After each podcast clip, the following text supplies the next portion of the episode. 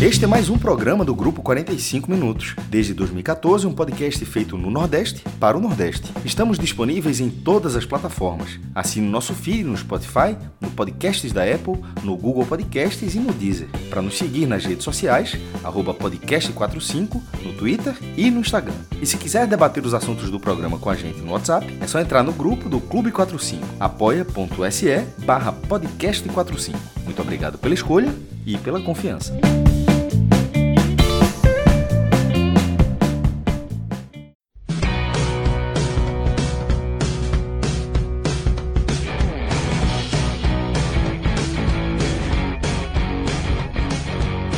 Fala galera, ligado aqui no podcast 45 minutos, meus amigos Léo Fontinelli e Ciro Câmara. Ciro Câmara estreando oficialmente agora, né? Eu tô um, eu tô um mestre de, ceri de cerimônias, não, né? Um, um mestre de boas-vindas aqui do podcast 45 minutos, que ontem eu fiz o programa da vitória do Náutico contra o Cruzeiro e era a estreia de Anderson Malaguti.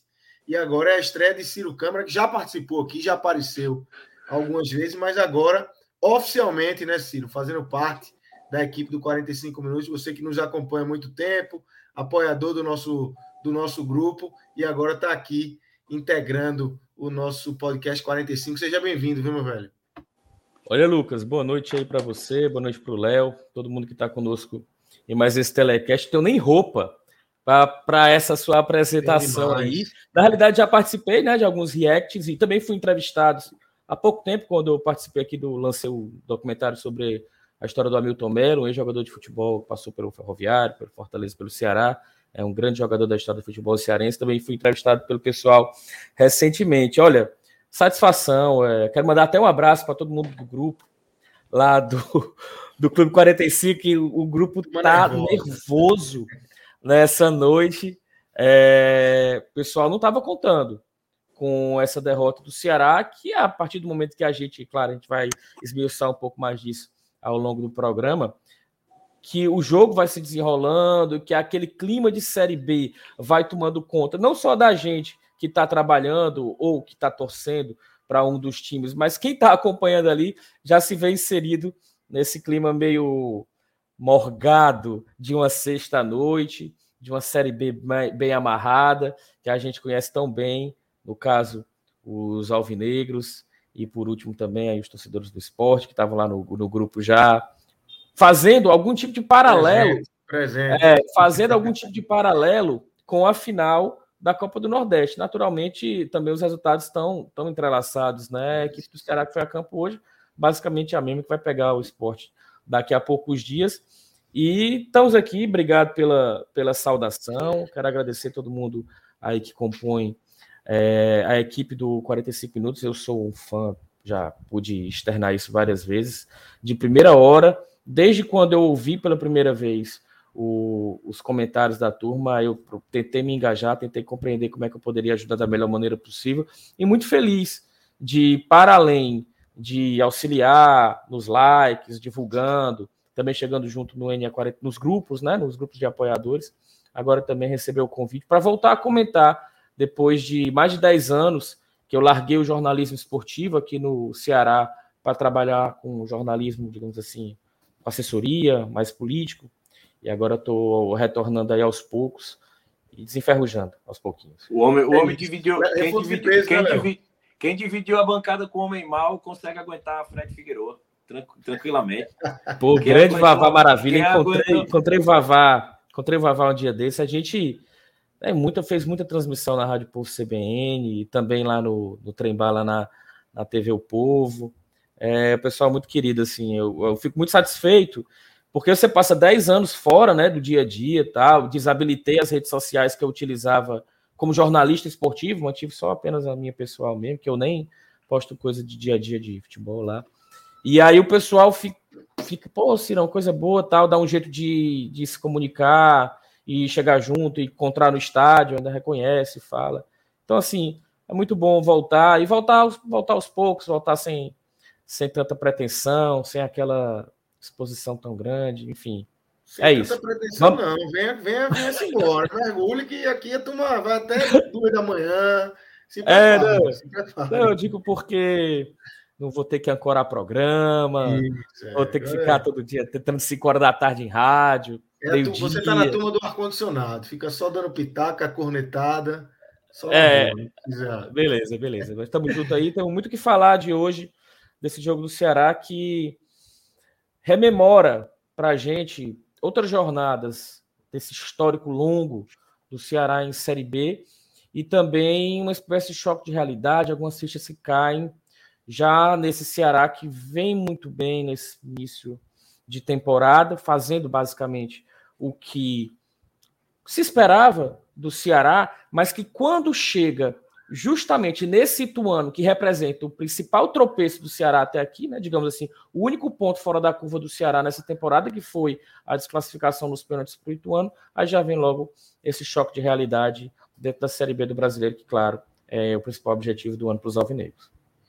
É isso. E para a gente aqui, né, Léo, reforço de peso, né? Chegada de Ciro, um cara que representa bem também, como você, a torcida do Ceará aí, e, e o jornalismo esportivo cearense. Como é que você analisa aí essa chegada? Vamos antes do jogo, vamos falar da chegada de Ciro aqui, né? É, por favor, sem tanta rasgação de seda, Léo, mas detalhe, representa o torcedor do Ceará, porém completamente à disposição para comentar sobre o tricolor de aço. Assim, tudo, metade tudo, da minha exatamente. vida. Na realidade, na rádio eu comentava muito mais jogo do Fortaleza do que é. do Ceará, porque a rádio já tinha um comentarista vinculado ao mais vinculado ao Ceará. Então, assim, eu, eu e o Lion, a gente tem uma longa tá trajetória. Tudo, tá pronto para tudo. Ciro, Ciro é, eu acompanhava na, na época que ele ainda estava atuando no jornal esportivo, acompanhava demais. Tu, tu, não vai dizer que quando tu era menino, né, Léo? Não dá. Né? Não era menino, não. Eu, eu era menino, que era adolescente, era adolescente, era adolescente, eu assistia Ciro na, na TV. E era, e eu, como eu falei na, na, na estreia dele ali naquela transmissão da, da, do Ceará que ele fez, naquele React, é, o Ciro marcou uma geração de transição muito importante aqui no jornalismo é, cearense, que eu acho que ainda evoluiu menos do que a gente imaginava que ia evoluir com aquela geração. Assim, era, a, a rádio o jornalismo cearense era muito formado por, por aqueles muito antigões, assim, aquele, aquele, aquele, aqueles comentários assim que parece que tem umas fichazinhas passando na frente do cara, assim. Opa, 2 a 0 é um placar perigoso. Aí, se você chamar o adversário ali, de repente clichê, chamou o adversário para cima, é, e, e, foi uma geração muito importante. Muito feliz de ter ele aqui, é, dividindo os comentários no projeto e, e aprender, mais uma pessoa para a gente aprender um pouco mais, trocar ideia, falar do Ceará. E vai ter muita coisa para a gente falar esse ano. E do Fortaleza também, que você gosta de falar do Fortaleza. Também, também. como assim como então... assim como assim como o Ciro, assim, eu tenho uma trajetória muito ligada ao Fortaleza. Você gosta, você gosta de falar é. do Lion. Então é isso, galera. E aí a gente já vai é, começar aqui. Eu queria. Oi, Lucas, já fala, vou logo. Fala, fala. Antes de, já falando de Fortaleza, é, eu estava falando em off para o Lucas, Léo, antes de começar o programa, ou ainda antes da gente abrir, que eu moro aqui na Dom Luiz, que é uma avenida. Mas se der endereço, a turma vai bater aí, bem movimentada aqui de Fortaleza, né? E bicho, a turma tava com o secador ligado, viu? Porque quando terminou o jogo, ou terminou o jogo, foi no momento do segundo gol, eu já ouvi aqui, no caso da Dom Luiz, que é uma avenida bem movimentada, carro buzinando, moto passando e buzinando, e também aqui no prédio também, a turma soltando uns gritos aí, ou seja, a rivalidade está em dia e os tricolores estão acompanhando aí para e passo o Ceará. Isso, Léo. E uma estreia assim, com cara de Série B, né? todos os elementos de Série B. Joguinho no interior de São Paulo. Estádio vazio. Sexta-feira de noite. Só para ser mais cara de Série B, só se fosse o Oeste de Itápolis. Mas o Havaí, ano... Havaí na restacada com o J. Júnior, sete e meia da noite, uma terça-feirazinha assim, é uma Série B demais. Oeste é mais Série Boa Esporte. Esse é. time que já, já sumiram ali. Mas é muito Série B. Mas o Ituano também, né?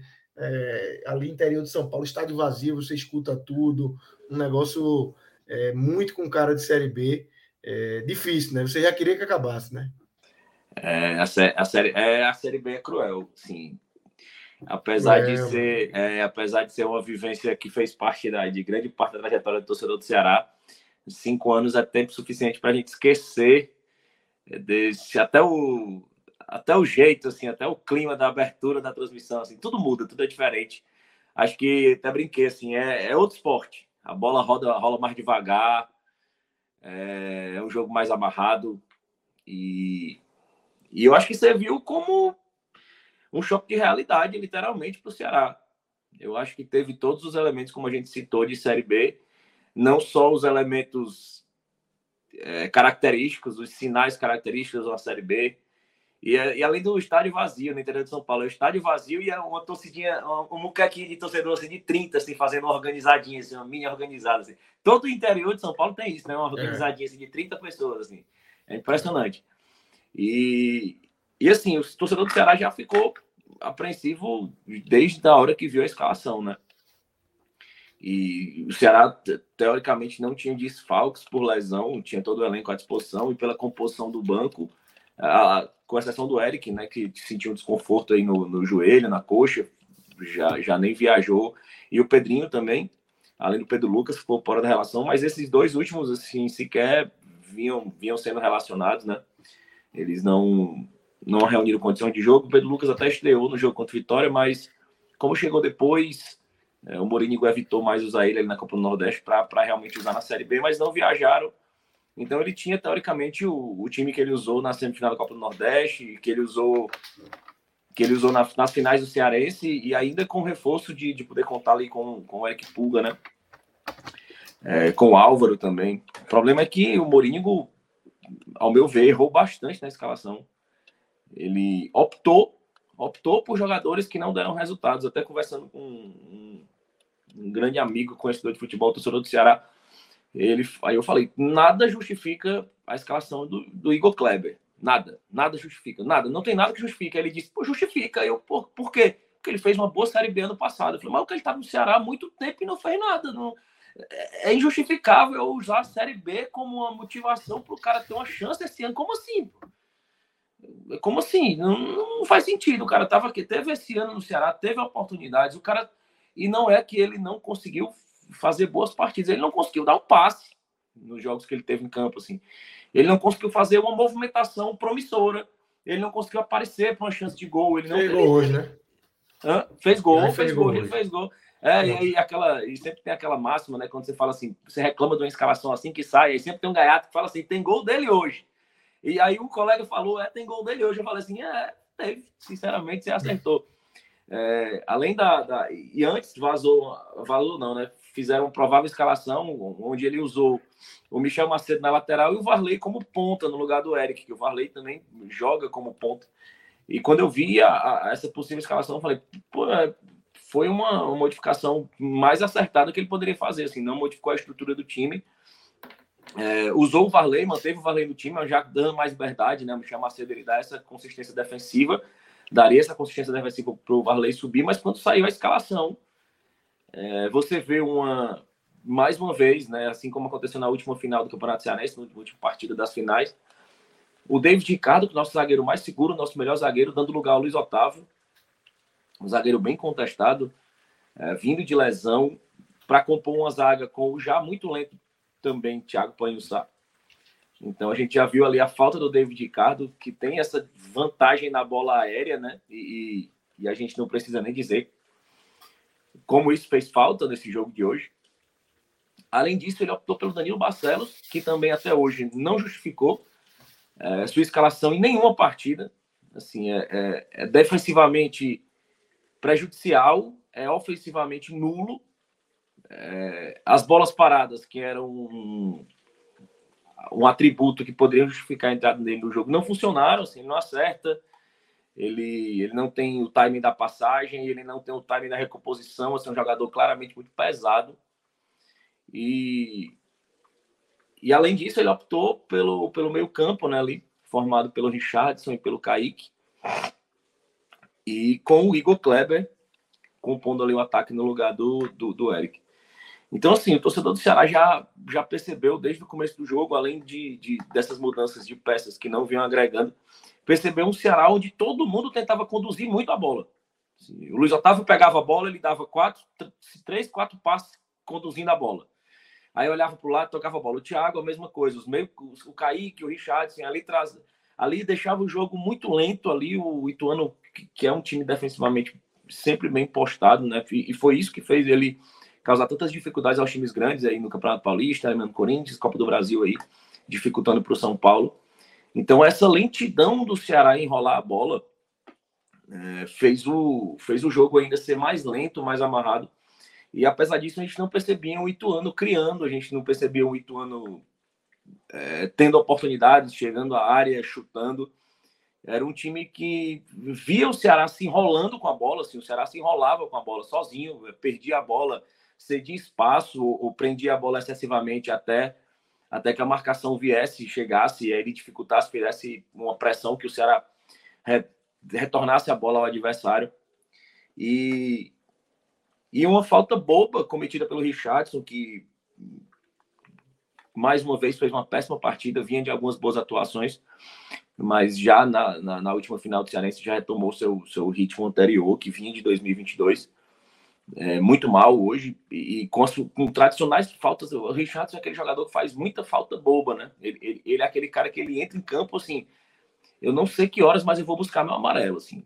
E, geralmente o, os amarelos do Richardson eles não são de faltas é, de um ataque promissor. Geralmente é uma faltinha besta assim no meio campo, assim que ele faz uma falta ou longe da grande área. Não é uma falta realmente necessária para o jogo. E ele Hoje, claramente ele segurou, Léo, para não tomar esse tradicional amarelo dele, né? Acabou fazendo falta no lance do segundo. Fazendo gol. falta no lance, é, no lance do primeiro também, né? Sim, fez, é, no lance não, do segundo ele gol, fez falta, falta né? no lance Exatamente. do primeiro e ele não fez falta o fator dele não ter tomado o cartão amarelo no lance Exatamente. que ele tomou o drible do segundo gol. Exatamente. E então ele fez uma falta ali boba, uma jogada ali que não tinha um perigo iminente de gol.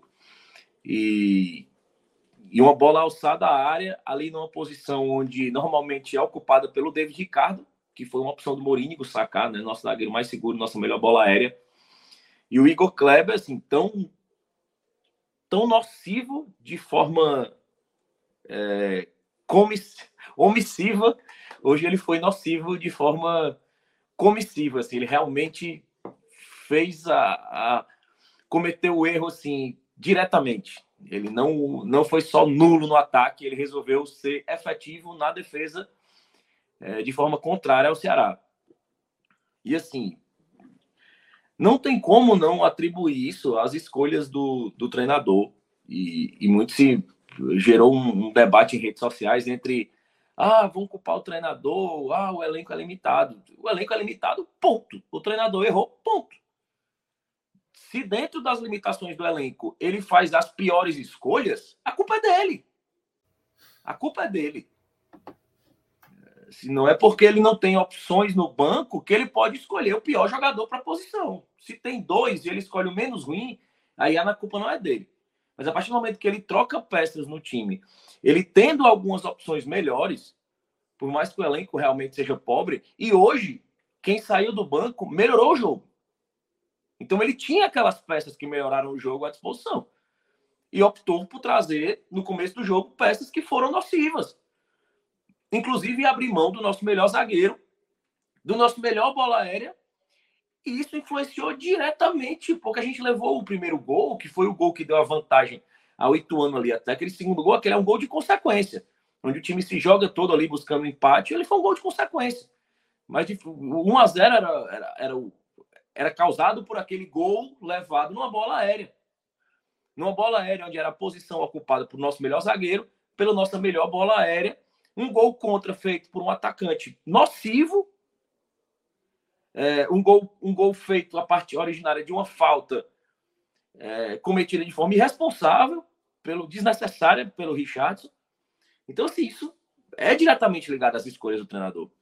E, e no segundo tempo, assim, e, e muito se balizou pela partida que o Ceará teve contra o Ituano na Copa do Brasil e apontando também o Ituano como um das, daqueles favoritos a subir.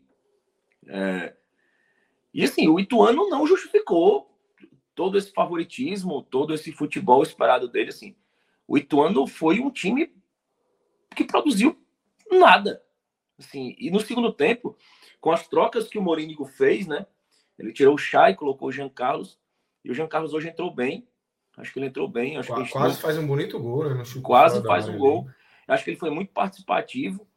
É, o Guilherme Castilho entrou, mais uma vez, muito mais na vontade do que no acerto. Assim, ele, o Guilherme Castilho é aquele cara que tem tanta vontade que ele chega tão rápido que ele passa da bola. Assim, é um cara que, que fica correndo, assim, parece uma, é, é, um cachorro, a gente pensa, um pinche, assim, ele fica correndo, não ataca ninguém, ele fica correndo, correndo, correndo ele sempre está atrasado ou adiantado. Assim.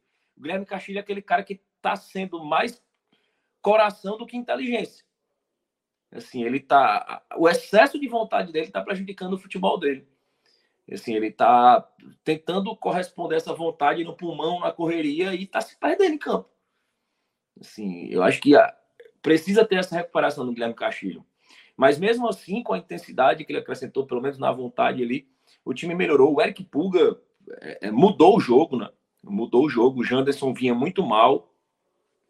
E ele colocou ali o Puga inverteu o Janderson de posição, né? E depois com a, com a, com a entrada do Luvanô, né? Mas o Eric Puga continuou sendo a referência. E assim, a, a, outro erro é porque assim, a partir da entrada do, do, do Eric Puga, né? O Ceará começou a ganhar um pouco jogos, jogos ali pela ponta, apesar do Danilo Barcelos, o Ceará usou muito a bola aérea, cruzou demais, e tendo o Álvaro no banco. O Álvaro no banco, um cara com, com a qualidade de cabeceio a melhor qualidade de cabeceio ofensivo do, do elenco e ele não colocou. Não, não usou esse jogador. Se era a opção dele usar. Pode falar. Não, e mantém o Luvanor na função do Janderson. Ah, tudo bem, que aí pela primeira vez, inclusive, a gente vê algo que era muito recorrente, por exemplo, no Ceará do ano passado, que é essa inversão dos pontos, né? Que o Eric fazia muito com o Mendonça. E agora o Pulga acabou fazendo. O Eric não faz isso com o Janderson tanto, tão frequentemente. Na realidade, nem lembro de ter realizado esse tipo de mudança, que é até óbvia, algumas vezes, até para confundir a marcação é é, hoje em dia. Né? E o Luvanor, ele, ele coloca o Luvanor nessa mudança, digamos assim, mais tradicional, que é a entrada do Luvanor no lugar do Janderson, mas mantém o Luvanor num jogo que era um jogo mais pegado, que era um jogo, sobretudo, de bola alçada na área, jogando aberto. Né? Então, continua a jogada sendo o Vitor Gabriel sendo a única referência na frente e sendo aí, naturalmente, bem mais facilmente é, marcado do que é, do que se tivesse, por exemplo, o Luvanor jogando ali ao lado dele, ou, como o Léo estava colocando, com o próprio Álvaro entrando ali no ataque. Para você ter ideia, a melhor jogada por cima do Ceará no segundo tempo foi do Pulga. Tem metade da do, do Vitor Gabriel, que foi aquela cabeçada que ele deu. Quando o Vitor Gabriel res, resvala no primeiro momento e a bola sobe para o público. É, assim, e a entrada do Luvanor, mesmo, mesmo sendo um jogador que está bem abaixo das expectativas que, que foram colocadas nele na temporada, assim, era muito difícil que ele fosse abaixo do Janderson, né? O Janderson, ele simplesmente não produziu. E, é, e é uma situação para o treinador lógico, entre aspas, muito cômoda, porque você, quando você tem um jogador produzindo nada e você tem um reserva contestado, é, pelo menos essa troca vai empatar. Pelo jogo que o Janderson estava fazendo e pelo Vitor Gabriel, se você coloca o Álvaro ali, se você coloca o Luvanor, é, vai existir algum ganho, ganho, de rendimento, senão, pelo menos que seja no pulmão. Assim, o Janderson vem muito mal, assim, vem produzindo é, muito abaixo, assim, vem bem lento, assim, e é como se ele não enxergasse mais como preencher aquele espaço da lateral que parecia ser dele em todas as partidas no início Verdade. da temporada. Verdade. Assim, ele era o dono daquilo assim, dono, não, não importava. Você colocava a marcação, dobrava a marcação, abria o zagueiro por ali, e mesmo assim ele ganhava todos os espaços. Ele chegava na linha de fundo, ele driblava, ele pisava na área. E agora ele simplesmente não acerta. E ele cada vez mais, e, é, e, é, e, é, e claramente é um desespero do jogador, muito mais do que uma mudança técnica, porque claramente essa mudança de, de, de ideia do Mourinho não existiu, ele volta mais para pegar a bola. E quando ele volta, que a chance de dar certo, a progressão é ainda menor, aí ele se desespera mais, ele perde a confiança, inclusive perto da área da linha de fundo, né? Então, assim, foi um jogo com muita cara de Série B, e o segundo tempo, assim, não tem muito que esmiuçar, porque foi um ataque contra a defesa, né? É, e, e, eu falei assim: o que mais chateia nesse jogo é porque se fosse o inverso, o Ceará teria levado o gol de empate. o Ceará teria levado o gol de empate. Assim, o Ceará não suportaria 35 minutos de pressão assim, dentro da área dele. É, o Ceará não seria o time que mataria o gol ali no jogo no segundo gol, como o Ituano fez. Então, assim, as carências do elenco a gente já vem apontando há muito tempo. Há muito tempo. E, e usam muito esse parâmetro do fechamento da janela para. Ah, tem até dia 20 para escrever. A janela. A janela vai fechar, é o prazo final, é o deadline. Você não precisa deixar para trazer no dia 20. Assim, a cada dia que passa, e, e são problemas que já estavam expostos para o departamento de futebol há muito tempo. Que o Ceará precisava de um goleiro e o Richard de hoje assustou ali, botou a mão como se tivesse sentido. E se ele tivesse sentido, era o Aguilar no gol. Assim, um, goleiro.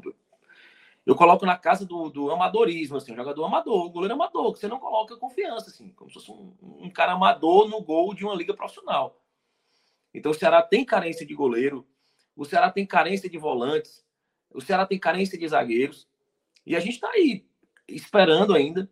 E, e, e, o fato da gente destacar tanto a, a, a, carga negativa das escolhas do Mourinho nessa derrota de hoje é porque as, as lacunas e as necessidades do elenco elas já são apontadas por nós desde o começo da temporada. O problema é quando essas carências do elenco são somadas a péssimas decisões de quem vinha fazendo o time jogar bola, de quem vinha dando certo, de quem vinha fazendo boas escolhas. É... E é isso que preocupa a gente. São esses momentos onde o Mourinho se perde. Onde ele toma decisões completamente tapafúrdias. Assim, e isso preocupa a gente, porque a gente já vem batendo na carência do elenco. A gente não precisa do, do, do que vem dando certo se somar o que vem dando errado para tornar o nosso caminho mais difícil. Eu acho que foi um choque de Série B em todos os seus aspectos. Foi um choque de realidade, um choque de Série B. Eu acho que acima de tudo, precisa haver uma explicação, e é algo que essa nova diretoria do Ceará prega muito sobre transparência. Eu acho que precisa haver uma explicação. Por que, que essas peças foram realmente sacadas? Foi para poupar para a Copa do Nordeste? Foi porque estavam com indicadores fisiológicos alterados, que sugeriam lesão?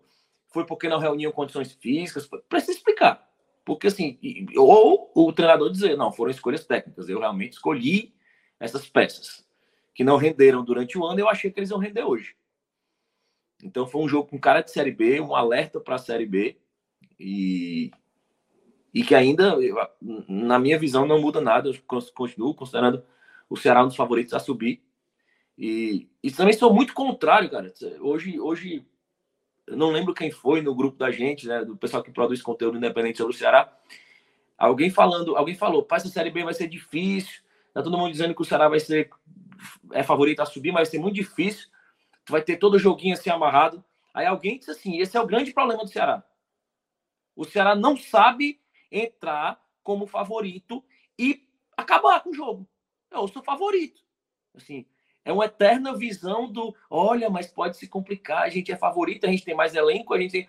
Aí foi feito o contraponto. Quando a gente entrou numa Série B ganhando a primeira partida, eu falei, quando a gente entrou com mau orçamento, quando a gente entrou sendo favorito, como a gente entrou tendo um dos melhores times, é, eu acho que tem que, tem que parar de, de, de, de se, colo se colocar sempre nivelando por baixo.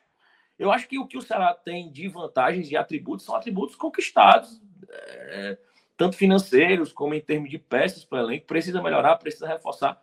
Mas o Ceará tem que se, se impor contra times que são inferiores. E é óbvio, assim, não é porque. Ah, mas... É a Série B, né, Léo? A Série B é, é isso, é esse cara. tipo de jogo o tempo todo. Então, assim, a Série B fácil tem esse tipo de jogo o tempo todo. A Série B difícil tem esse tipo de jogo e tem os jogos mais difíceis. Exatamente. Essa Série B é uma Série B que tem só esse tipo de jogo. Não tem o jogo. O jogo mais cascudo vai ser time do mesmo nível. Ceará contra o Esporte, Ceará contra o Atlético Goianiense. Né? É isso. Esse jogo. E, você... é, e é um jogo típico de Série B. E é um jogo típico de Série B. Se a gente for arrumar justificativa para perder todo jogo típico de Série B, Aí, meu amigo, esqueça. Aí esqueça. Vai perder uma porrada. Esqueça. É um jogo para um pontinho, é um jogo para. Você vai ali, porra, perde no, no, no, vacilo ali, ou perde uma chuva de gols ali, mais pressiona. Eu acho que o Ceará tem que entrar com essa mentalidade de decidir. E o mais cedo possível. É isso. É, só fazer um contraponto aqui, que também, assim, é, é eu compreendo e, e concordo, só quero deixar claro, com quem fala de que vai ser sempre apertado. É, você não vai ver, e não é porque a gente agora vivencia um momento em que o Ceará tem um orçamento melhor, até do que a maioria dos rivais, ou se não a totalidade dos rivais desta Série B, como um, um, orçamento melhor do que o próprio Ceará em anos anteriores, disputando a Série B, proporcionalmente falando, mas que vai passar o carro ou que vai vencer algum jogo com alguma facilidade. Eu não vejo o Ceará vencendo jogo algum dessa competição com, com facilidade. O Ceará não tem, por mais que tenha até de onde tirar mais do que o próprio Ituano, digamos assim, não vejo o Ceará com sobressaindo em relação aos demais rivais, não. Então, acho que é, uma coisa é melhorar a postura, buscar no mercado, e aí você tem até mesmo uma torcida que te dá um pouco mais de respaldo, porque esse, tem clube como é o Ituano, por exemplo, que não, não tem essa receita, não, não dá para tirar daí, né? Vai ter que tirar de, outros, de outras fontes. E no caso do Ceará, até tem nesse aspecto, mas dificilmente a gente vai ver o Ceará, como está provado nessa própria temporada, que o Ceará não passou o carro praticamente por nenhum clube, salvo o jogo contra o Fluminense do Piauí, por exemplo, uma coisa assim, mais extemporânea.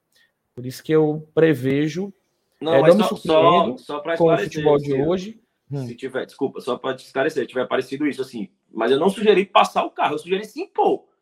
É, não, não enxergar essa dificuldade de achar, olha, mas tem que ver que a Série B. Não, vão ser jogos difíceis, mas jogos onde o Ceará tem que se impor. Se impor, se impor no quesito postura. Eu entendi. Exatamente. Eu estou falando, na realidade, né, eu estou, na realidade, complementando o que você está colocando, porque alguém pode ter tido esse entendimento, entendeu? E, como você bem colocou, é, o Ceará tem muitas carências e, mais uma vez, fica bem evidenciadas no jogo de hoje. E fica evidenciado também, né, Ciro, assim, é, a dependência hoje de Eric, né? Eric é o, o ponto ali principal desse Ceará, é, que tem um time, é, porra, um time que chegou na final do Cearense vencendo o Fortaleza, é, tanto na Copa do Nordeste quanto na primeira fase do Cearense, é, perdeu a final, é verdade, mas chegou, chegou se impondo, chegou vencendo o seu principal rival, que vive um momento é, muito melhor, num contexto geral, financeiro, de fase, de relação com torcida, de tudo. Fortaleza vive um momento melhor e o Ceará conseguiu se impor. É, então o Ceará não, não, não, não tem um time ruim, mas tem um jogador que vive um momento especial que é Eric e está num nível muito acima dos demais. E hoje é uma dependência grande de Eric, né? É, é o Ceará que venceu o Fortaleza, foi o ponto alto, até mesmo mais do que a vitória sobre o próprio esporte é, na Copa do Nordeste, mas é, foram jogos em que aí o que, é que você viu, por exemplo, diferente em relação a hoje, né? Muito foco, equipe focada, concentrada e a postura. E para complementar isso, a gente ainda teve três jogos que foram muito similares, esses jogos que o Ceará venceu, né? em que a equipe começa a sair na frente, é, o Fortaleza jogando a maioria das vezes com três zagueiros, e esse é um dos pontos que eu queria fazer aqui já um, uma análise mais tática dessa partida, é, porque assim, eu, eu até a gente fala né, do, desse clima de, de Série B, né, das fichas que caíram a partir do jogo de hoje, né? Esse bem-vindo à Série B, esse retorno a essas sextas-feiras, como até usei o termo, né? Meio, meio morgadas, que dá aquela preguiçinha de desse campeonato que não há tanta supremacia nas peças, não há até mesmo tanta supremacia na leitura de jogo, em que uma equipe abre 1 a 0 isso é qualquer adversário e praticamente mata o jogo ali. Eu acho, Léo, até que o próprio Ceará é, vencendo por 1 a 0 é, não sei se, se a gente teria, teria que ver como é que o Ceará poderia sofrer esses gols. Fato, sofre gols todos os jogos, mas a partir de determinado momento, reta final de jogo, não sei, porque eu acho que esse clima de Série B ele vai acabar até por uma imposição voltando a permear o dia a dia do Ceará. Mas assim, ficou muito claro e aí eu vou tocar na questão do Eric, né? É, a falta de qualidade no elenco, como, como é tudo muito contado, como, como o Eric faz falta, por exemplo, a gente está falando de um Moringo que ele, ele abriu mão de 35% dos gols do Ceará a partir do momento em que ele não tem o Eric, e aí é o que o Léo está colocando, né? A gente não sabe o que, é que aconteceu com o jogador, essa questão das dores musculares que ele sofreu, se está sendo preservado para a final contra, contra o esporte, mas aí você já está falando de oito gols e mais dez assistências que o Eric tem nessa temporada.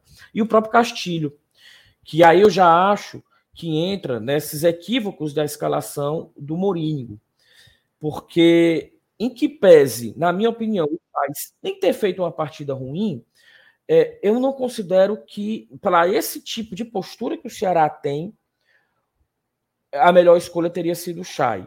Para você jogar com apenas um jogador, sem inclusive o apoio do Arthur Rezende ali na troca de passes, na triangulação pelo meio, para mim o Castilho era o melhor jogador para passar essa bola, para segurar um pouco mais essa bola, para esperar um pouco mais a subida do, do, do o diálogo com os, os, os, pontas e também com os laterais do que propriamente o, o, o Chay. Porque o Chay, ele, esse tipo de jogo é, que ele pega a bola muito atrás, ou que ele pega a bola meio que de costas para depois virar, não é muito o jogo do Chay. O Chay, ele desenvolveria melhor, por exemplo, se fosse o inverso.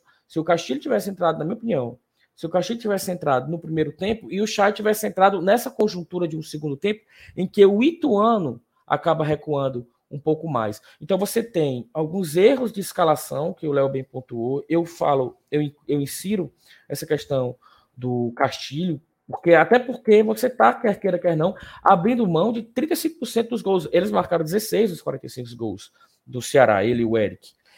E, e também é, é, essa questão da postura do, de você é, ter o Chay jogando com as suas características melhor, sendo me, menos aproveitadas do que se ele tivesse entrado num segundo tempo.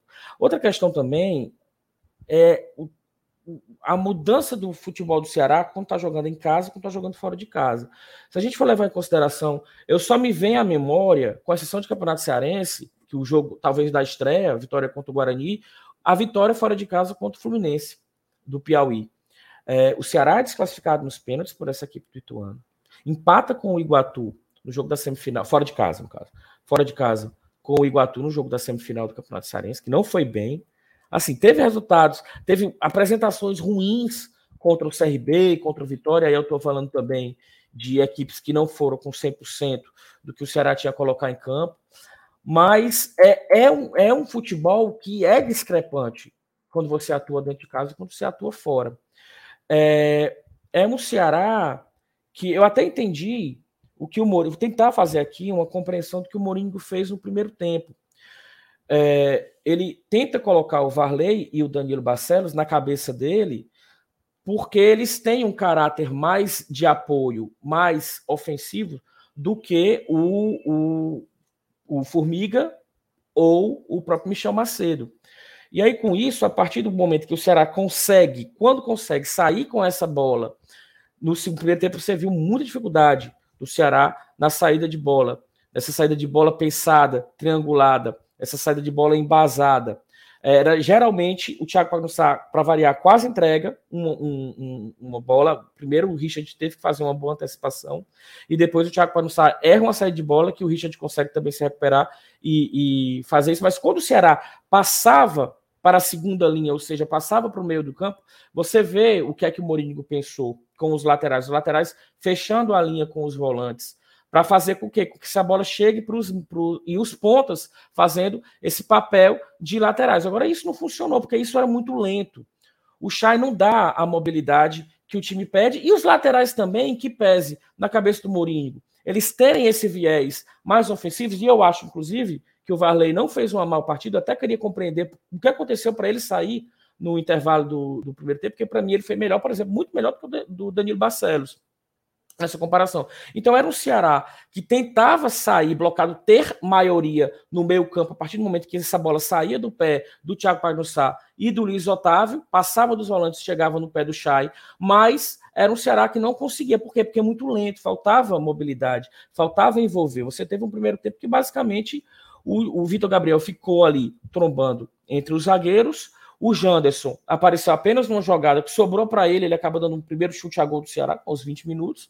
E o, o, o, Igor, que também apareceu na única jogada em que o Chay pegou essa bola de frente, teve espaço, conseguiu dar uma enfiada para ele e ele chegou batendo mascado. Então, assim, foi o primeiro tempo é, em que ele escancara esse problema de falta de peças no elenco do Ceará, de como o Moingo acaba demorando para fazer a leitura e também errando na escalação. E ele vai fazer uma, umas modificações já na etapa final, Lucas e Léo.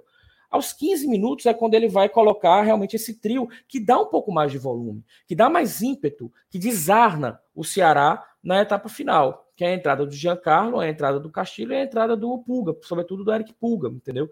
Que aí você consegue ter um Ceará mais incisivo. Mas, porém, é um Ceará mais incisivo também beneficiado por um retorno do Ituano que gosta de jogar dessa maneira. O Ituano não passou sufoco. Você tem ideia? O Ceará foi chegar a, a, ao gol aos 32, basicamente. Chute da barra, um chute do Eric Pulga e também o chute do Giancarlo. Depois só aquela cabeçada do Eric Pulga. Depois acabou. Então, assim, mesmo nesse segundo tempo, em que o Moringo demora, porque só coloca esse trio aos 15 minutos, não sei o que, é que ele queria, apenas com essa modificação da entrada do, do, do Michel Macedo no lugar do Varley, não sei o que, é que ele imaginava que poderia mudar tão do Ceará, que o Ceará precisava envolver esse time mais pelo meio. Todo time adversário, e isso vai acontecer nessa Série B direto, que tem quatro jogadores postados lá atrás, e dois volantes que vão segurar, que vão fazer com que esse meio campo seja mais embolado para o Ceará, vai acabar com essa única escapatória do Ceará, que é jogar com os três, com, com seus dois pontas, e esse meia que não está conseguindo realmente fluir. Eu até entendo, na minha eu estou fazendo um esforço danado para tentar compreender o que passou na cabeça do Mourinho, em todas as modificações que ele fez, dando esse crédito para ele. E eu até percebi que no início do jogo, Igor não atuou tão na ponta como o Eric atuaria, como o Pulga atuou. Ele até tentou jogar um pouco mais recuado para jogar na linha com o Chay quando o Chay tivesse a bola. Talvez fazer um pouco da, da, da função que o Varley faz quando dialoga ali com ele, ou que o próprio Arthur Rezende faria. Não fez nenhuma coisa nem outra. Então, assim, é, em suma, é um jogo que escancara fragilidades do elenco, escancara fragilidades de leitura do Ceará, essa dependência do Eric, mas que mais do que tudo é um jogo que daqui para frente eu não consigo ver mudanças na cabeça do Mourinho que possam fazer com que o Ceará tenha, digamos assim, não vou dizer uma tranquilidade, repito, o Ceará não vai ter tranquilidade, nenhum time dos que estão aí postos vai ter uma caminhada tranquila ao longo das 38 rodadas dessa, dessa segunda divisão mas eu não consigo ver a curto prazo, com as peças que tem e com a mentalidade do Moringo, alguma maneira de o Ceará se encontrar para enfrentar e para ultrapassar adversários que são nesse nível. Porque o Ituano não está fazendo nada que venha a, a, surpreender o agente ou encantar a gente. Então, eu acho que quem está querendo avaliar o Ceará, o treinador, o analista de um dos adversários do Ceará, que está avaliando o Ceará como um favorito, e eu até entro nessa discussão e, e, e, corroboro com isso, vendo um jogo como esse hoje, consegue tirar muitas lições de como barrar, de como explorar as fragilidades da equipe alvinegra, que mais uma vez toma um gol de bola por cima, em falha defensiva. É, e resta saber se o Mourinho vai também, a curto prazo, saber modificar, tirar as lições a partir de um jogo como esse. Perfeito, Ciro, perfeito. E aí, Léo, queria te trazer aqui de volta para a gente já iniciar uma análise individual dos jogadores. Muitos já foram citados, mas elencá-los aí, é, obviamente, é, começando nos piores e quem se salva nessa derrota aí do Ceará na estreia da Série B, Léo. Rapaz, para apontar quem se salvou nesse jogo é bem complicado, bem complicado mesmo. Mas eu tô com o Ciro, assim, apesar de ser uma partida, a gente estava acostumado com um outro tipo de espaço que ele ocupava, é, no caso o Varley, é, mas ainda acho que ele, que ele merece uma menção, assim, diante do, da baixa produtividade de, da grande maioria do elenco. É, menciono o Jean Carlos, acho que o Jean Carlos entrou bem, eu acho que ele deu mais. É, mais sobre rodar melhor a bola, acho que o Ceará precisava naquele momento. Acho que ele evitou que o, que o Ceará insistisse muito pelas pontas. Eu acho que ele tentou afunilar. Acho que apesar de ter falhado muitas vezes em, em conseguir esse objetivo de fazer a bola rodar mais pelo campo, é, pelo centro, tentar afunilar, infiltrar, ele tentou demais para para evitar sempre que o Ceará estava alçando muitas bolas à área e o Ituano estava afastando facilidade. O Jean Carlos tentou, eu acho que conseguiu ali um chute, passando próximo ao gol. Mencionar, assim, não precisa nem colocar em posição. E o Eric Puga, eu acho que o Eric Puga foi uma grande surpresa, assim, pela estreia. Eu acho que foi o momento onde o Ceará cresceu ofensivamente, onde o Ceará se mostrou mais, mais ligado no jogo, mais focado, mais objetivo na, na, na fase ofensiva dele, foi com a entrada do Eric Puga. É, já pelos pontos negativos aí são, são muitos. Eu acho que pouca gente se aproveitou hoje. Acho que tanto os, os próprios pontos ofensivos eles foram, os pontos positivos foram bem, bem discretos. Mas citando pelos mais nocivos, né? É... Vamos lá. É complicado escolher alguém, viu? porque tá difícil. Vitor Gabriel, nulo, assim, inexistente na partida, na pressão ao adversário, na área nem se fala, mas na área eu sempre sempre ressalto assim que eu tiro um pouco o peso do 9 assim quando a bola não chega. Mas a gente sempre é, sempre dá um salvo conduto pro Vitor Gabriel por ele ser um cara que pressiona muito o adversário e hoje ele não fez isso, né? Ele andava mais ou menos ali entre os zagueiros ali, faltou aquele cara que, que incomodava mais. É... Não gostei do Richardson, né? não gostei do Kaique Gonçalves, mas mencionando os mais nocivos, é, Danilo Barcelos, é, muito abaixo, e não só de hoje, a temporada inteira. É, e, e foi uma escolha do treinador. Assim, mesmo diante das carências do elenco, ele tinha uma opção segura pelo Formiga, né? É, que comprometeria menos, inclusive daria mais liberdade é, ali até para o Pulga, né? No, no, no, segundo tempo ali, poder soltar mais ali com a segurança do, do próprio é, William Formiga, que marca melhor que o Barcelos. Mas o Barcelos ele nem era útil ofensivamente, muito menos defensivamente. Ele só repetiu o que ele vem fazendo a temporada, temporada toda. Então, assim, a partir do momento que o Morínigo negligencia isso para bancar uma escolha, mesmo contra tudo que ele produziu durante a temporada, ele chama responsabilidade para ele, assim, não tem como. E o pior da partida, o Igor Kleber, né, ninguém esperava nada dele e permaneceu muito tempo em campo e o que traz o Mourinho novamente para análise, né? Um cara que também, assim como o Danilo Barcelos, não apresentou nada na temporada, é, nenhum clarão, nenhum lampejo, nenhuma jogada, nem nada que justificasse esse otimismo em relação a ele. Assim, acho que dificilmente qualquer outra improvisação seria menos danosa ao jogo, como foi Igor Kleber, que coroou assim a sua péssima atuação, a sua péssima temporada, a sua péssimo tudo que ele faz pelo Ceará com um gol contra, né? Só faltava isso.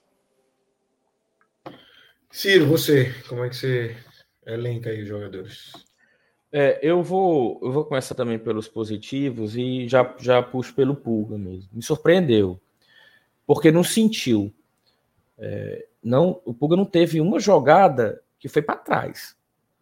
Toda vez que ele tocou na bola, ele tentou até. Teve um contra-ataque que ele tentou puxar, que foi a primeira que ele pegou de, de fato, assim, de frente com espaço. O Vitor Gabriel abriu e ele se embananou, acabou perdendo a bola. Mas aí você vê a, até um pouco de imaturidade, excesso de vontade, mas é fato que ele entrou e foi, foi a partir da força de vontade dele, do talento dele, da individualidade dele, que o Ceará conseguiu movimentar e achar espaços, sobretudo quando ele começou pela esquerda. Depois que ele foi para a direita, acho que ele não rendeu tanto, não. É, mas quando ele estava pela esquerda, ele, ele assim, fez o que se espera de alguém que tem essas características e que entra no segundo tempo. É, não, não, o que não quer dizer que ele não possa ser aproveitado já de início. É, Para mim fica, fica a grande, o grande alento de toda a pasmaceira que a gente viu em campo hoje foi saber que o Eric Pulga não sentiu, mostrou personalidade e, assim, teve lampejos que podem fazer com que ele venha a contribuir bem com a caminhada do Ceará nessa, nessa competição. Do lado positivo, é, a partir do, do Eric Puga, você tem um hiato gigante. Você tem alguém que tira uma nota 7, e aí você vai ter que voltar para aqueles colégios. Na minha época já nem era nota 5, né? Mas tinha uma época aí que tinha determinados colégios que nota 5 passava, de média. Já tem que buscar alguém que fique aí nesse 5. Eu vou, eu vou, eu vou citar o Richard, porque eu acho que a falha. Eu não vejo o Richard com uma boa saída de bola por cima, mas o gol contra não pode ser creditado a ele, porque tinha muita gente naquela bola, né? Principalmente também o, o, o Luiz Otávio. O Kaique estava naquela bola e o, claro, o Igor que fez o gol contra, que daqui a pouco a gente conversa sobre ele. Mas eu acho que o Richard mostrou atenção em um início de jogo em que o Ituano teve duas escapadas e foram as únicas do Ituano, basicamente, no primeiro tempo. Basta, vale lembrar, né? O Ituano teve três arremates a gol, dos quais o gol contra, um dos quais o gol contra, e o gol já no apagar das luzes. Olha eu usando apagar das luzes, velho. Você tá falando aí que eu uso clichês, entendeu? É, e aí, mas o Richard ele mostrou muita atenção num, em dois, duas vaciladas. Eu até comentei uma delas que foi essa falha de saída de bola do Thiago Pagnussá no início do jogo, em que se ele dorme um pouco no ponto, ele poderia acabar que o, o Ceará poderia até sair sofrendo um gol logo no início. Então, acho que nesse nível é, tão mediano, tão medíocre no sentido de mediano, dá para colocar ele como um, um, talvez alguém que não, não comprometeu, mais do que propriamente sobressaiu.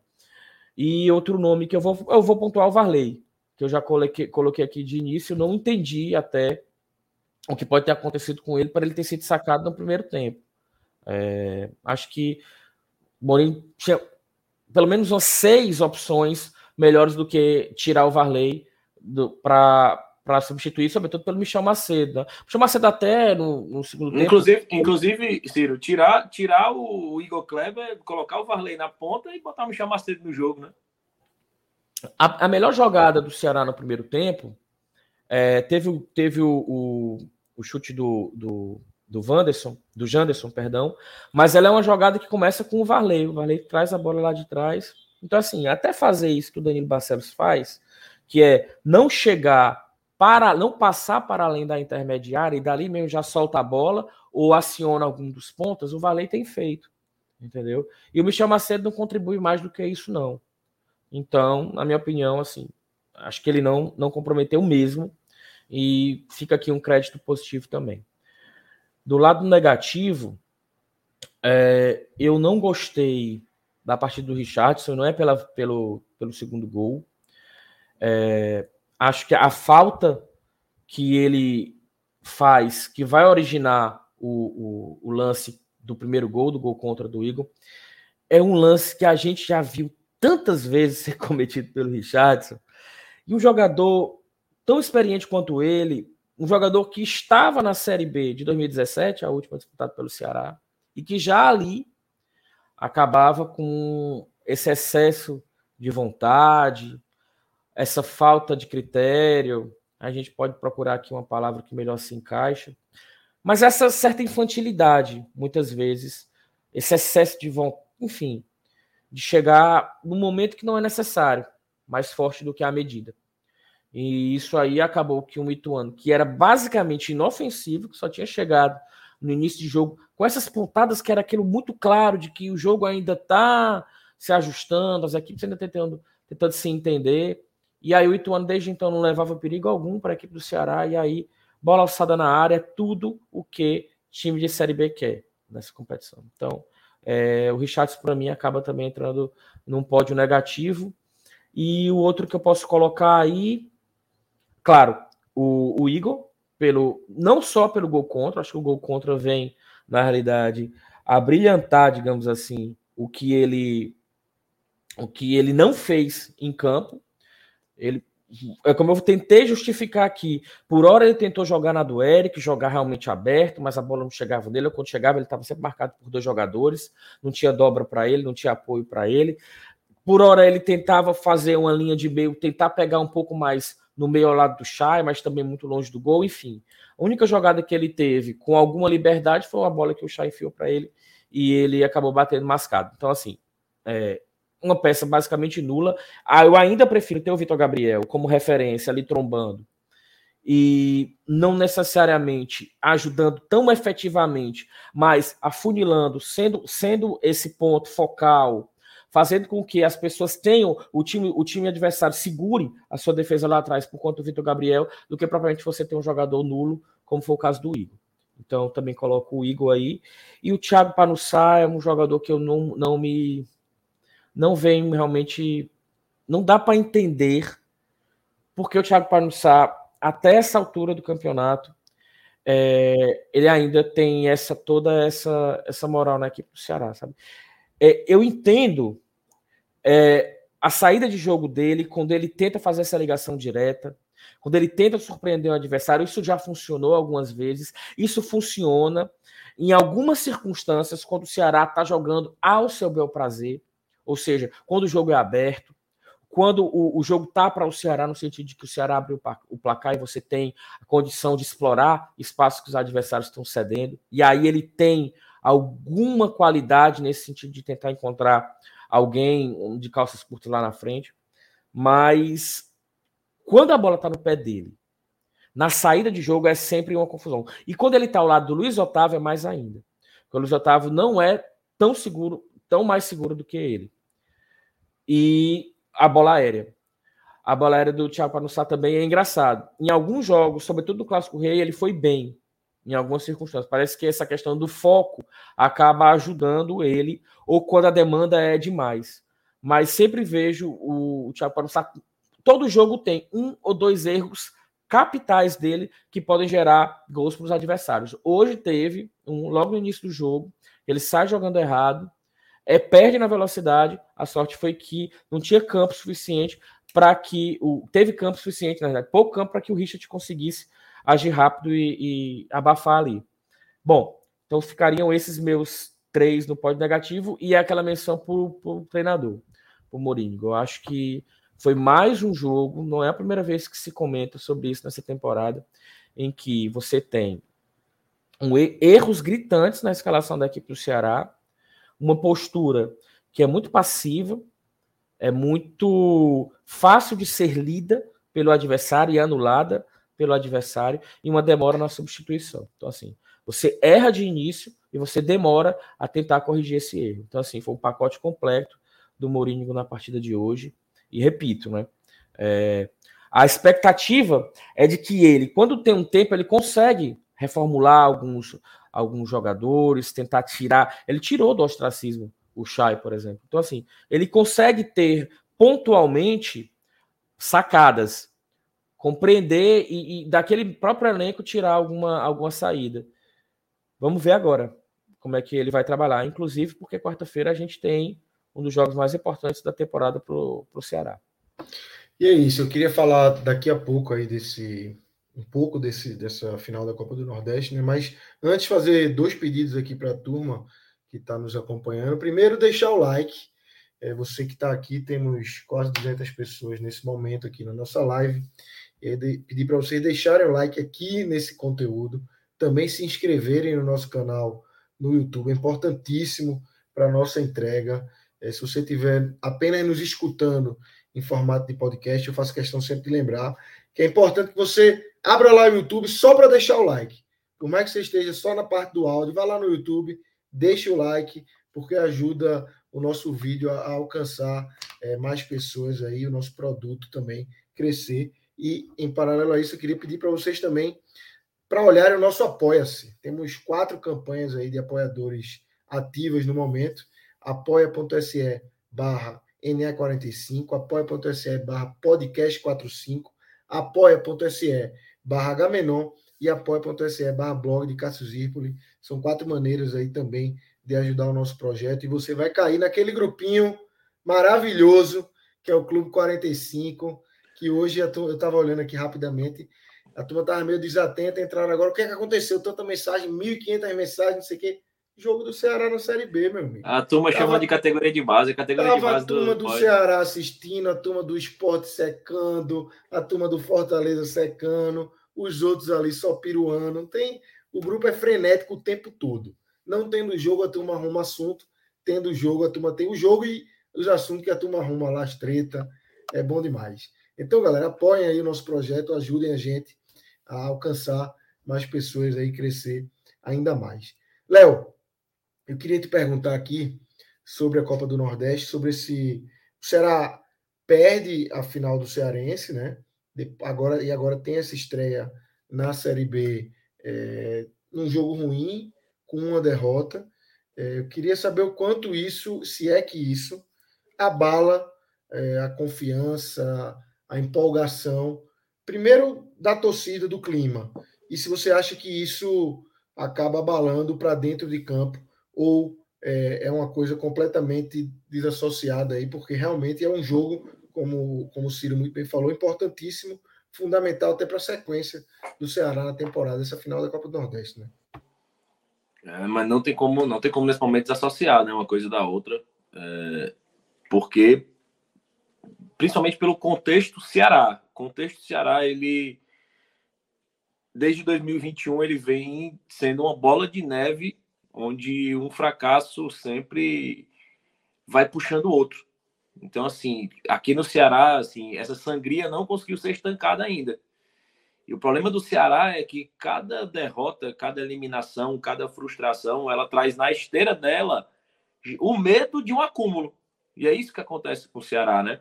O Ceará, quando foi eliminado para o Ituano, já surgiu aquele medo de ser eliminado na, na Copa do Nordeste, ser eliminado na, na semifinal do Cearense. E o Ceará foi vencendo aquelas etapas, inclusive venceu o rival na semifinal da Copa do Nordeste, eliminando o rival. Mas aí já foi eliminado, tinha sido eliminado na Copa do, do Brasil, né, pelo Ituano, nos pênaltis.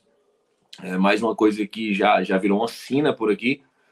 E, e logo em seguida perde o título cearense e já estreia na Série B com derrota, assim, em uma, em uma semana a gente vai estar se aproximando aí da final da Copa do Nordeste. E sem dúvida, e abala, porque era confiança em um projeto onde um time estava jogando focado, e esse time, quando foi submetido a desafios, a finais, poucas vezes ele se desfocou, né? Mas quando ele se desfocou foi fatal, como é o caso da, da primeira partida da final do Cearense, que foi onde o Ceará perdeu o título, né? O único clássico rei do ano que o Ceará perdeu em cinco foi o, o que custou o título cearense, né? Foi o único clássico que a gente pode dizer assim, o time realmente entrou desfocado. E, e hoje foi uma postura que a gente viu semelhante. É, o time realmente entrou desfocado. Então, assim, esse time, pela sua limitação de elenco e pela sua limitação mesmo de, de evolução, de maturidade, ele depende muito do foco que ele está determinado no momento. Então, assim, gera uma apreensão pelo acúmulo de frustrações e gera uma apreensão para saber qual Ceará a gente vai ter em campo quarta-feira. Se é o Ceará focado nas decisões que, que rendeu sempre que foi submetido, ou se é o Ceará com essa mentalidade de hoje, com a mentalidade que entrou no primeiro jogo da final do Campeonato Estadual. Se for esse Ceará que vai entrar, é, é, é, um risco muito grande de contaminar a torcida, de contaminar as mudanças que estão sendo propostas e contaminar o elenco.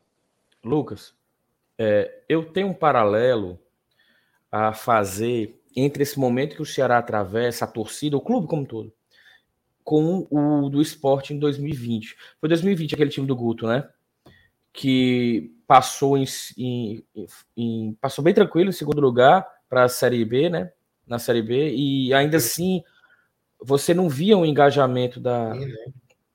da torcida do esporte e tal. Não, não estou dizendo que seja no mesmo nível, não. Não, acredito que do Ceará está é, tá mais mobilizada do que a do esporte naquele momento. E tomara que o Ceará, se o Ceará fizer uma Série B, como. Primeiro que se subir seria maravilhoso. É, e se fizer uma Série B como a do esporte, número de pontos, empatando fora.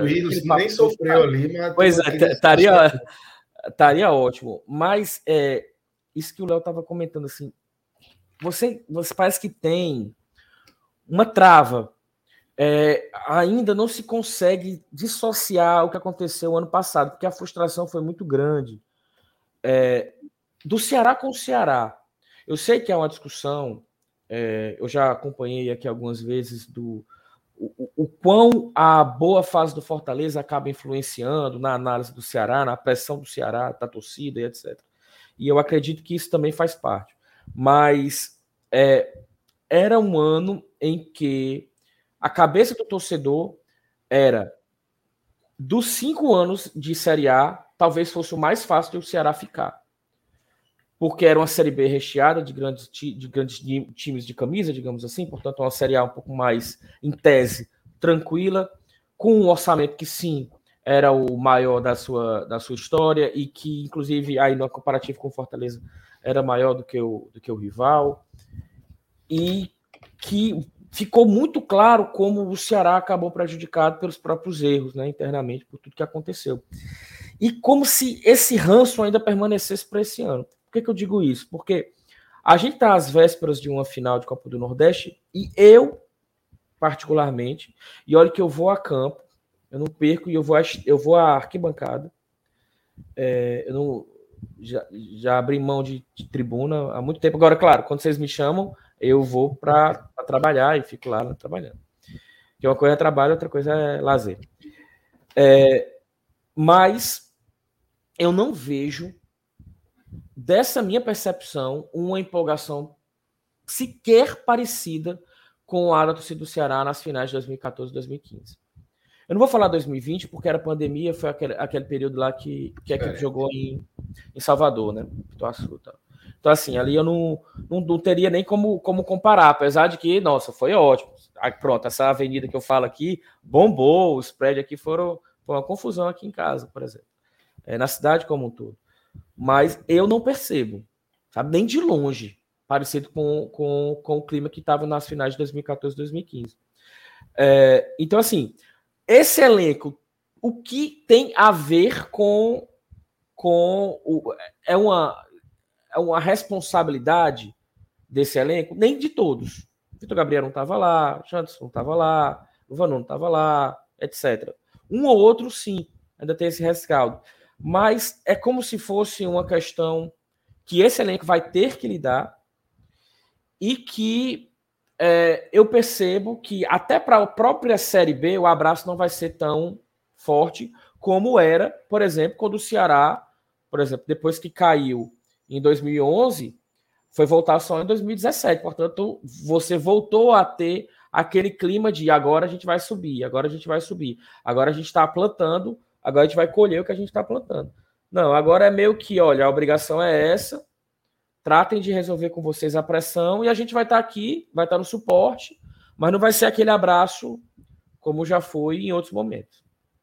E aí isso também acaba sendo replicado para para a Copa do Nordeste. Agora, dentro do elenco, o que passa na cabeça dos jogadores, eu tenho certeza, e aí isso daí é uma questão interessante desse time do Ceará. É como, o, como consegue focar muito rápido na, no que se resolve dentro daqueles 90 minutos. Eu acho que a Série B dá essa espécie de preguiçinha que o torcedor tem, você percebe uma perca de foco dos, dos jogadores dentro de campo. Isso ficou claro hoje. Para um jogo que vai se definir 90 minutos, daqui a pouco mais 90, na ilha, e vai ser ótimo o clima da ilha, para estar ligado no time do Ceará, é, eu penso que para 90 minutos o, o time consegue encontrar as soluções, encontrar o foco, encontrar é, esse objetivo, trabalhar o objetivo durante os 90 minutos.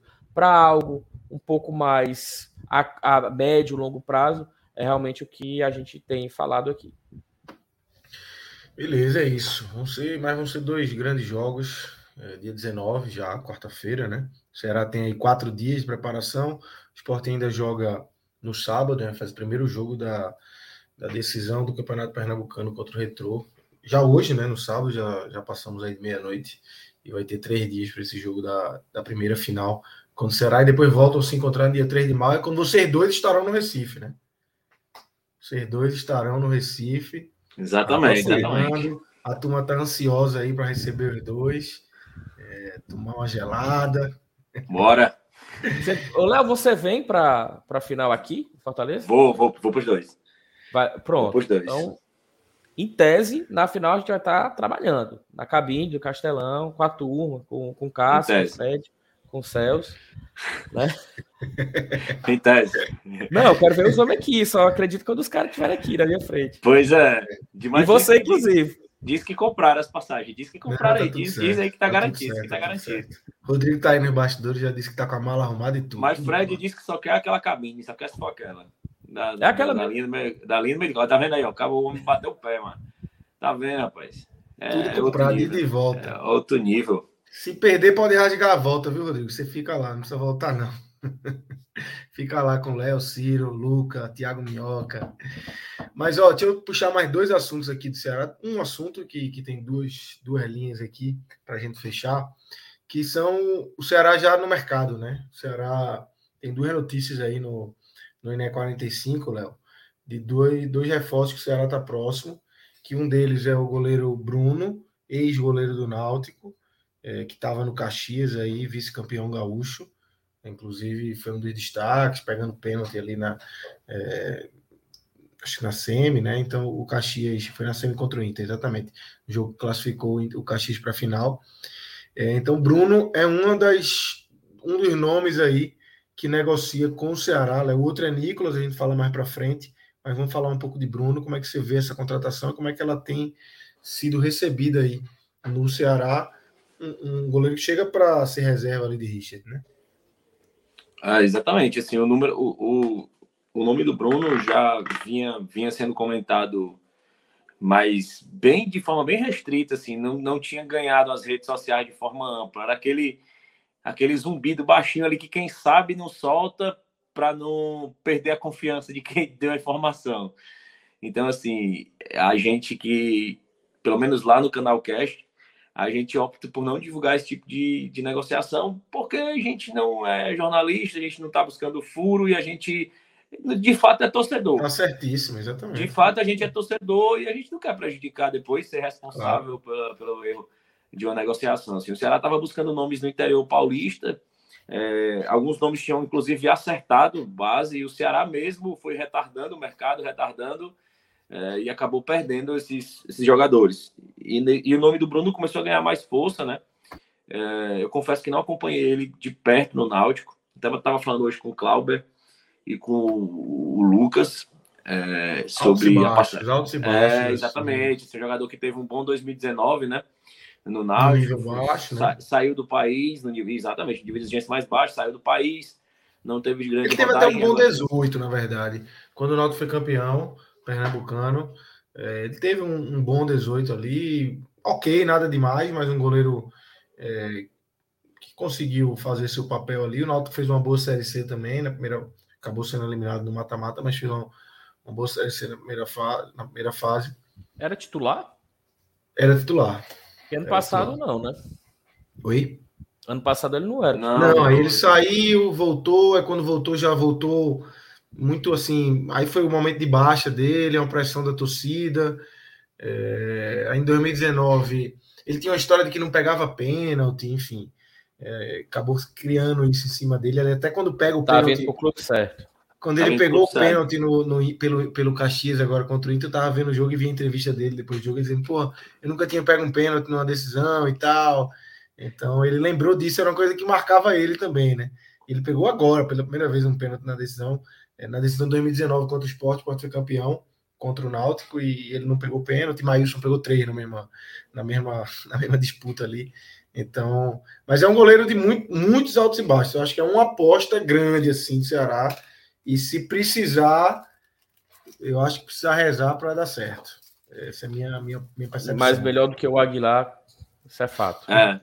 O que está tornando a, é o que está tornando essa contratação mais. Fred é foda. É, ninguém está comentando muitas contratações justamente porque a torcida do Ceará está no nível de qualquer coisa, menos o risco de ter Sim. o Aguilar jogando, assim. É, é impressionante, assim. É, a torcida do Ceará, inclusive, preferia o uso do terceiro goleiro. É, o... Agora me fugiu o nome dele. O André Luiz, tá, tá aqui há muito tempo no clube, assim, a torcida do Ceará pedia até para ele ter mais oportunidade, acho que é um jogador que sempre quando foi utilizado, aspirantes, é, não comprometeu, assim, o jogador, acho que eu queria ver ter, ter mais rodagem, assim, porque o, o, o Richard, é, acontece dele ter algumas lesões, né, hoje deu até medo de ver o Aguilar entrando em campo, Mas eu espero que ele venha para não ser usado, sinceramente. É isso, é isso. É, essa, é a, essa é a torcida mesmo, tem que ser. É, eu não sei, nível de Série B é mais alto do que o Bruno está acostumado, tá? Quando eu vi, eu, eu fiquei meio surpreso assim. É, teve uma história de que ele foi até cogitado no Inter e tal. Acho que ali, o cara destaque do Gaúcho, os clubes Inter e Grêmio acabam sondando também, é. né? Mas não, não se concretizou, vai para o Ceará. E a outra, Cira Nicolas. Nicolas do Goiás, do Goiás, ex-Paysandu, camisa 9, já está acertado com o Ceará, só negociando os detalhes para a saída do Goiás, Ciro. Boa contratação para você? Essa, essa do Nicolas é aquele, cara, é o fetiche do camisa 9 que o Ceará tanto busca, né? É, o Ceará tem, o Léo é da minha faixa etária, ele vai lembrar que a gente cresceu, por mais que a gente não tenha visto. É, qual, qual, é a faixa etária? Qual é a faixa etária? 40 e alguns. Tu já passou dos 40, não, aí, né, aí você, aí, aí, você me ofende, jovem. Aí você me ofende. Aí você me ofende. Eu, eu via você na televisão, jovem. Peraí. Peraí, pô.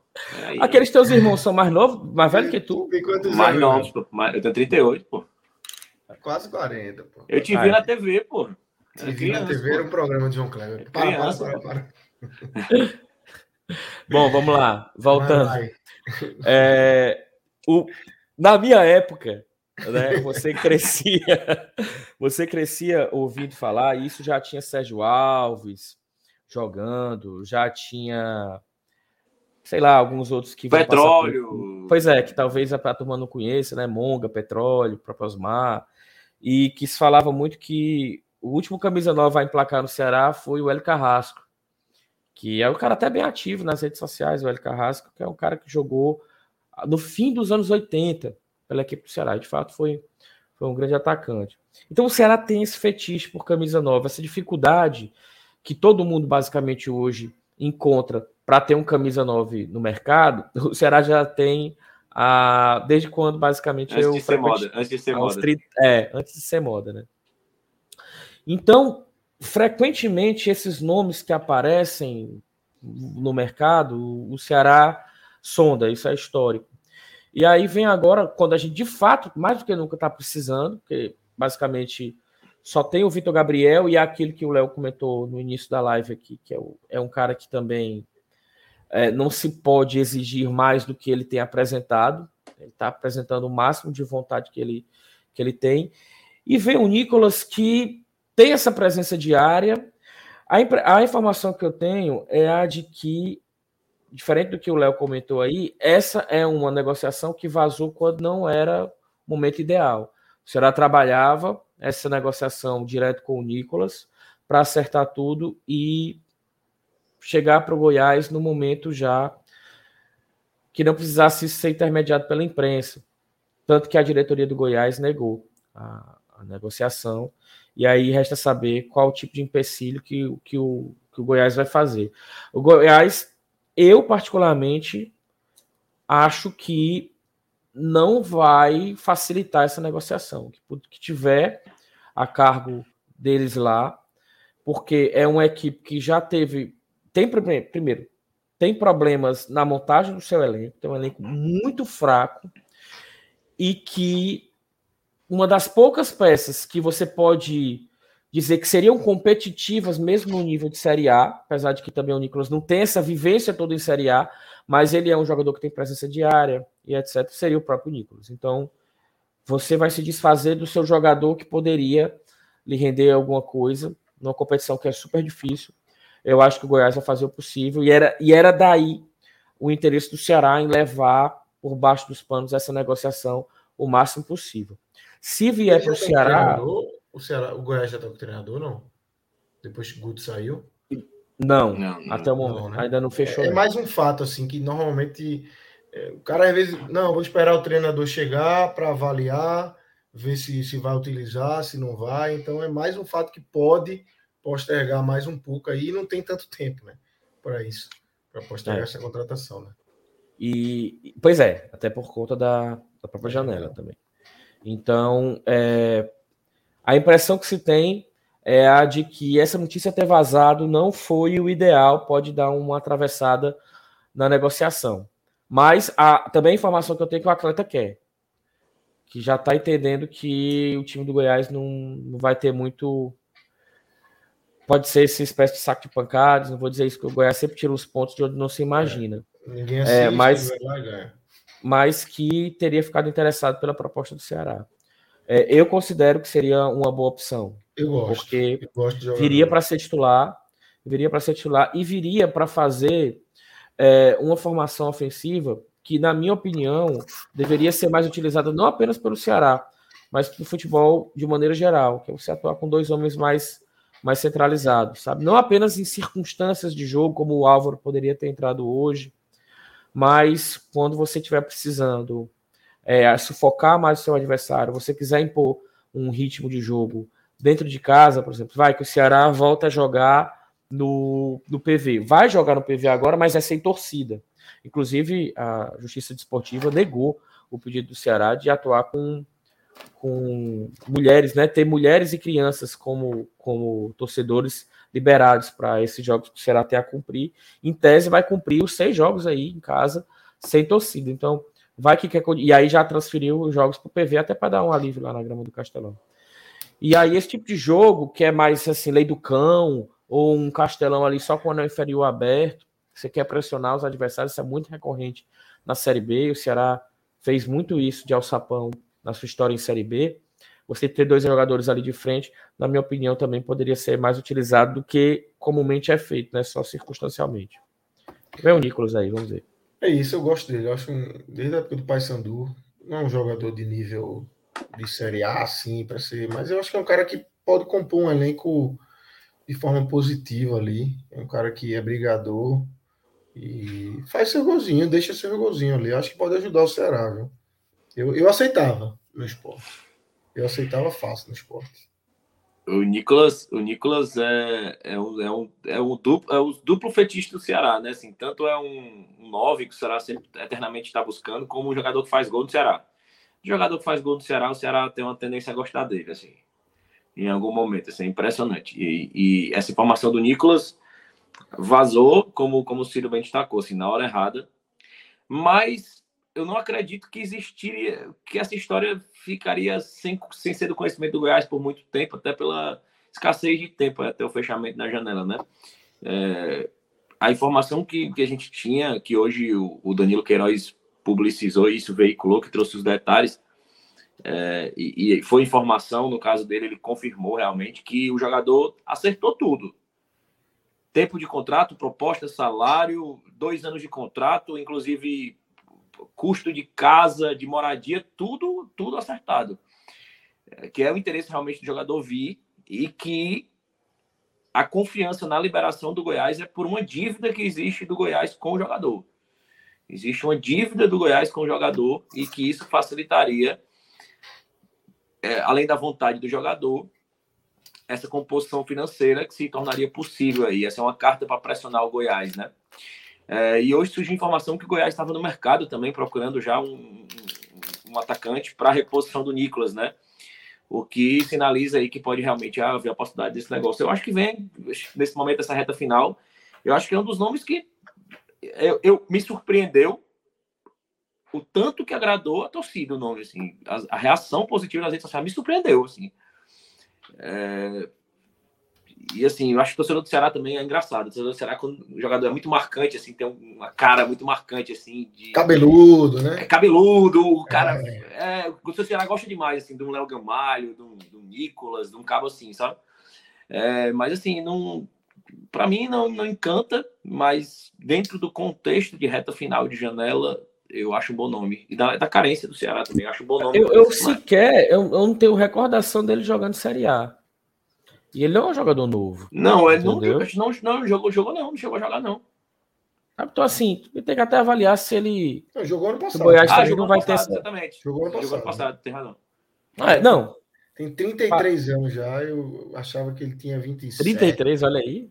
Pô, eu ia nos 27 por aí. Eu ia nos 27 também. Me surpreendeu agora. Aí eu já começo a repensar se eu queria. Mas é um cara que 33 anos já. A única lembrança que eu tenho dele é, é lá no Goiás e assim, muito. E Paysandu, né? Não, mas em Série A, né? Muito sim, sim. ainda na sombra do, do Pedro Raul, entendeu? Que foi pro, pro Vasco e tal. Então, assim. Não sei, para nível de Série B, eu acho que ele pode vir, pode vir colaborar. É mas, assim, acho que também não. Para a Série A. É... Ele, ele até faz gols lá para a equipe do Goiás. Ele, ele, ele tem feito gols nessa, nessa temporada. Pelo menos os dois jogos que eu vi, ele fez gols. Na Copa Verde e no Campeonato Goiano mas não sei não. É, essa, essa informação das dívidas aí, do, da questão da composição salarial, sei até se o Ceará não, tem interesse Rob, em colocar algum jogador para lá. O, o Rob Reis aí comentou no chat que o, essa questão da dívida é supostamente que o Danilo estava conjecturando. Não, eu falei da informação do Danilo sobre o acerto. Né? A informação da dívida surgiu depois. É, a apuração sobre a dívida não é do Danilo. do Danilo é a questão do acerto. Né? O Danilo confirmou que os detalhes do acerto foram tratados, né? Ele, ele confirmou, deu como informação, como verídica. Sobre a dívida não foi informação do Danilo. É, eu estava olhando aqui, a única série dele foi no no ano passado mesmo. Agora, bons números ano passado. 47 jogos. Bons assim, né? 47 jogos, 15 gols. Deixa eu ver aqui, só quantos. 29 jogos na Série A. Só 6 como titular. Pelo Goiás. Pro, 15 gols pro Ceará, vem, vem como ídolo, chega ídolo. Se 15, 15 gols no ano, sai, né? 15 sai gols no gol, ano. Ídolo, ídolo. É, do que tem o resto do ano, se ele fizer 15 gols, vai sair como ídolo. Tem o Robson mandaria para a Europa facinho aí. Pra... Uh, Robson, tem ídolo. Do Árabe, Pro Ludo, Ludo Agorets. Ludo Agorets. Singapura. Ludo Agorets. Ludo Agorets. Um, dois, três, quatro, cinco. Cinco gols na Série A do ano passado. É, ok. Em 29 jogos. Então, galera, agora a gente vai encerrar aqui a parte do Ceará e vamos trazer o nosso Bet Nacional aqui. A turma está meio, meio triste é, com os resultados do Bet Nacional. Eu queria dizer a vocês dois que ontem eu botei 20 no Ceará, mas não deu, né? A turma ainda estava com quem ontem? Rapaz, por falar em Bet Nacional, meu irmão. Não, não é isso, pô, a turma tá chateada. Turma tá chateada. A quantas anda Fred Figueroa, hein? Uma não, altura eu, dessa não sei, eu não sei quando não, é que ele vai aparecer eu, aqui o Bet Nacional deve, pode ter direcionado uma comissão para ele. A justificativa é essa. O homem, o homem fez. O homem fez. Para, o homem para, fez. Para. O homem. A, a, a banca fortaleceu ontem, viu, cara? Aquele Flamengo Rapaz, quebrou muita gente, viu?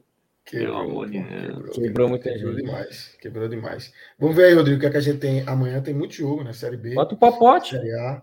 Eu entrei agora há pouco, tava sem ordem. Não sei se já se já voltou, se entrou, mas estava até pouco tempo atrás estava sem a odd. Aqui, Brasil Pernambucano, ó, tá, tá sem a odd. Uhum. É, eu ia botar um negocinho no Leozinho, mas não, não, não apareceu. Mas vamos ver aí. Tem Série A e Série B, tem campeonato, enfim. Série B é bem difícil, mas Série A dá para dá brincar na Série A, né? Ó, vamos fazer uma, vamos fazer uma, uma combinada aí, Palmeiras.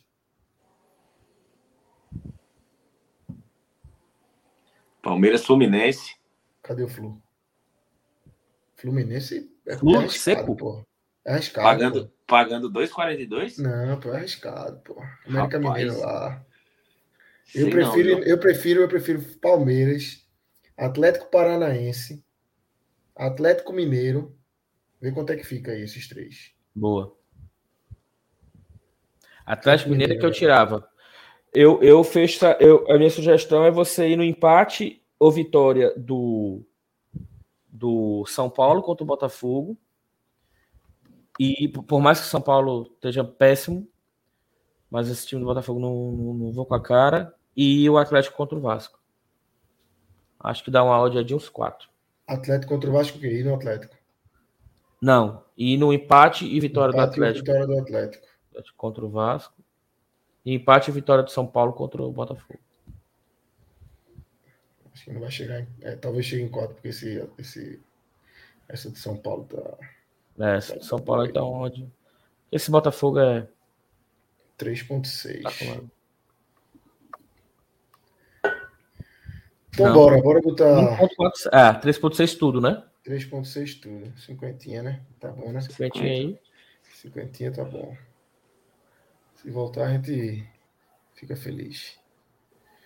Então, galera, betnacional.com tá aí, vários jogos, vários esportes. Pix, rapidamente você deposita, você tira.